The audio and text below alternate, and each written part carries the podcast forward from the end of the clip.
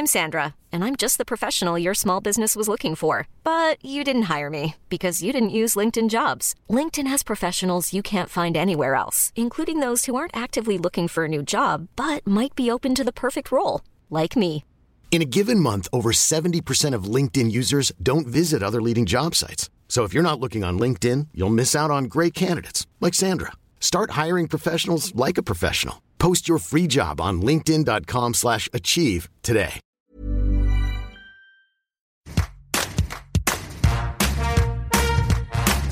Bonjour, c'est Anne-Laetitia Béraud. Bienvenue dans Tout s'explique, le podcast qui parle d'intimité.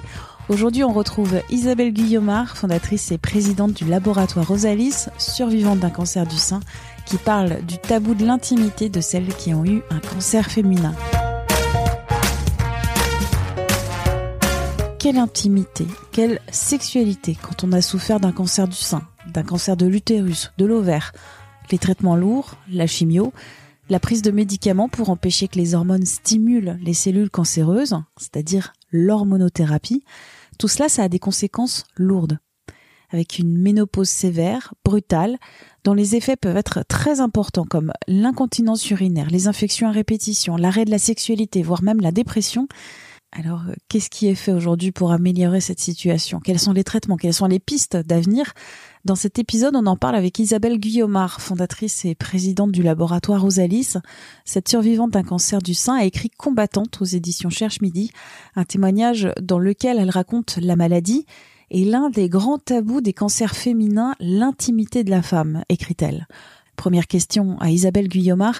Qu'est-ce que ce tabou de l'intimité de la femme qui a souffert de cancer? C'est un vrai tabou au sens où euh, la grande majorité, 80% des cancers du sein sont hormonodépendants et que la prévention de, la récidive de ces cancers passe par la prescription d'une hormonothérapie qui porte très mal son nom, euh, puisqu'en fait il s'agit de molécules qui justement vont s'opposer à l'action des hormones sur les organes euh, cibles, la glande mammaire, mais aussi toute la sphère urogénitale qui bénéficie de l'imprégnation hormonale tout au long du cycle euh, féminin. Et donc ces molécules qui sont essentielles à la survie des femmes au long cours vont altérer considérablement et avoir une action importante sur la, la sphère euh, urogénitale.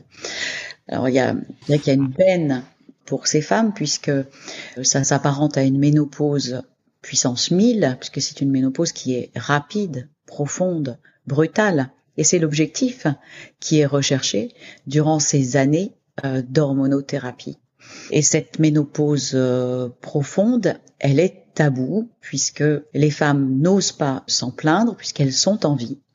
Elles bénéficient de traitements qui leur sauvent la vie et il y a une culpabilité importante chez les femmes à se plaindre après avoir traversé un cancer du sein, finalement de quelque chose qui est traité avec un peu de condescendance et qui est, traité comme une simple sécheresse vaginale, comme, euh, comme des symptômes de ménopause classique. Ça n'est pas le cas. C'est une ménopause plus profonde avec des symptômes plus lourds euh, et, et des, un handicap plus lourd. Ces conséquences très lourde. Ça peut être l'incontinence urinaire, voire les problèmes de sexualité et notamment euh, les survivantes de cancer peuvent avoir des connaître des douleurs à la pénétration quand elles gardent, quand elles gardent une vie sexuelle. Oui, alors on parle de sécheresse euh, vaginale alors que les médecins qualifient ces effets secondaires liés à l'hormonothérapie de syndrome urogénitale. Donc ça va au-delà. On est au-delà de la sécheresse vaginale simple. Euh, on, il y a des symptômes de, de urinaire, cystite, euh, incontinence urinaire, et la sécheresse vaginale peut aller jusqu'à l'atrophie vaginale. Donc euh, on est sur quelque chose de plus difficile à, à supporter, et c'est souvent la cause de l'arrêt des traitements, car les femmes sont pas idiotes et identifient très rapidement au fil des semaines et des mois les effets secondaires euh, qui s'installent. Elles n'osent pas le dire, elles imputent l'arrêt euh, du traitement à d'autres symptômes, euh, mais souvent la cause de l'arrêt de l'hormonothérapie, c'est une cause gynécologique.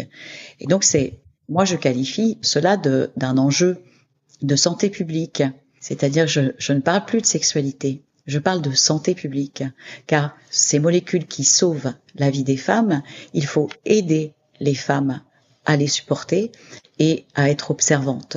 Donc, on est bien au-delà euh, d'un confort sexuel dont on pourrait dire finalement on peut s'en passer ou on le traite avec des lubrifiants, euh, des ovules d'acide hyaluronique qui par ailleurs ne sont pas remboursés.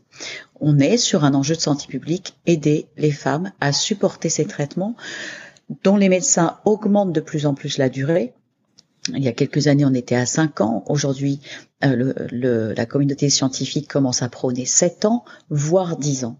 Donc aider les femmes à supporter et à être observantes, c'est un enjeu de santé publique et il y a des moyens. Euh, il y a quelques années, il n'y avait rien.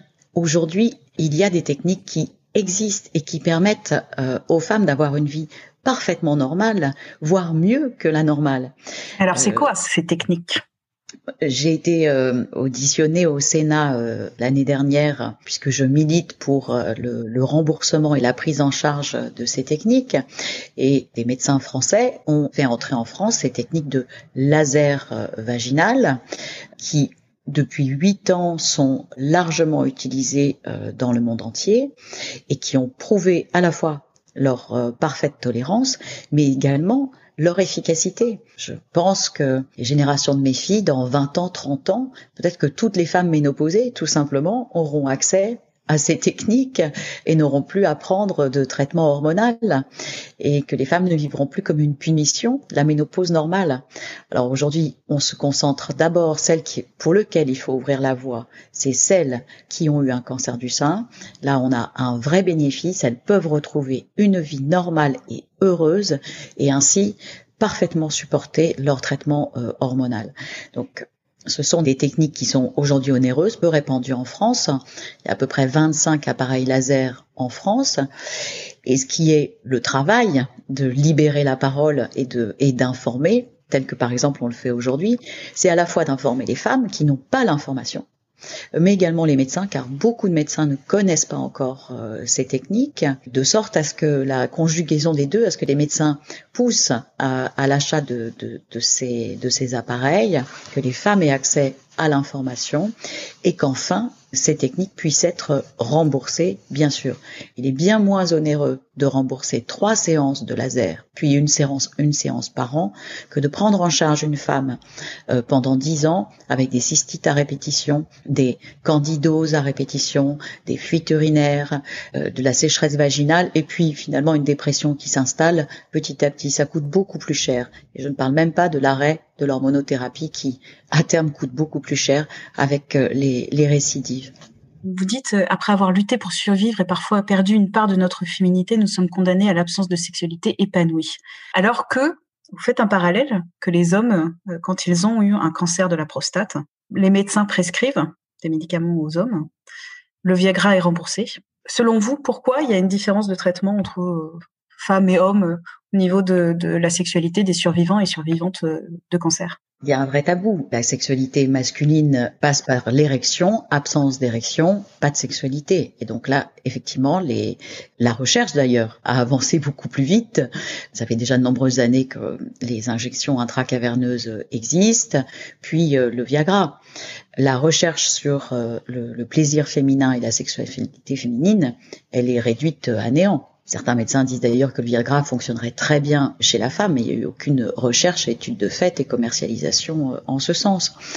Donc, euh, oui, il y a un tabou puisque nous, notre sexualité se borne finalement à, une, à dans le dans l'esprit général se borne finalement à une pénétration et que finalement si on facilite cette pénétration avec euh, avec un lubrifiant tout va très bien ça ne suffit pas et il faut euh, des, des, traitements qui soient euh, bien plus aboutis que de que de simples que de simples lubrifiants surtout dans ces situations de, de ménopause intense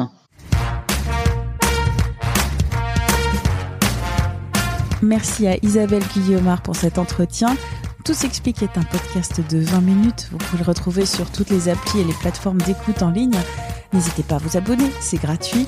Et aussi à nous écrire à audio-20minutes.fr. On se retrouve la semaine prochaine.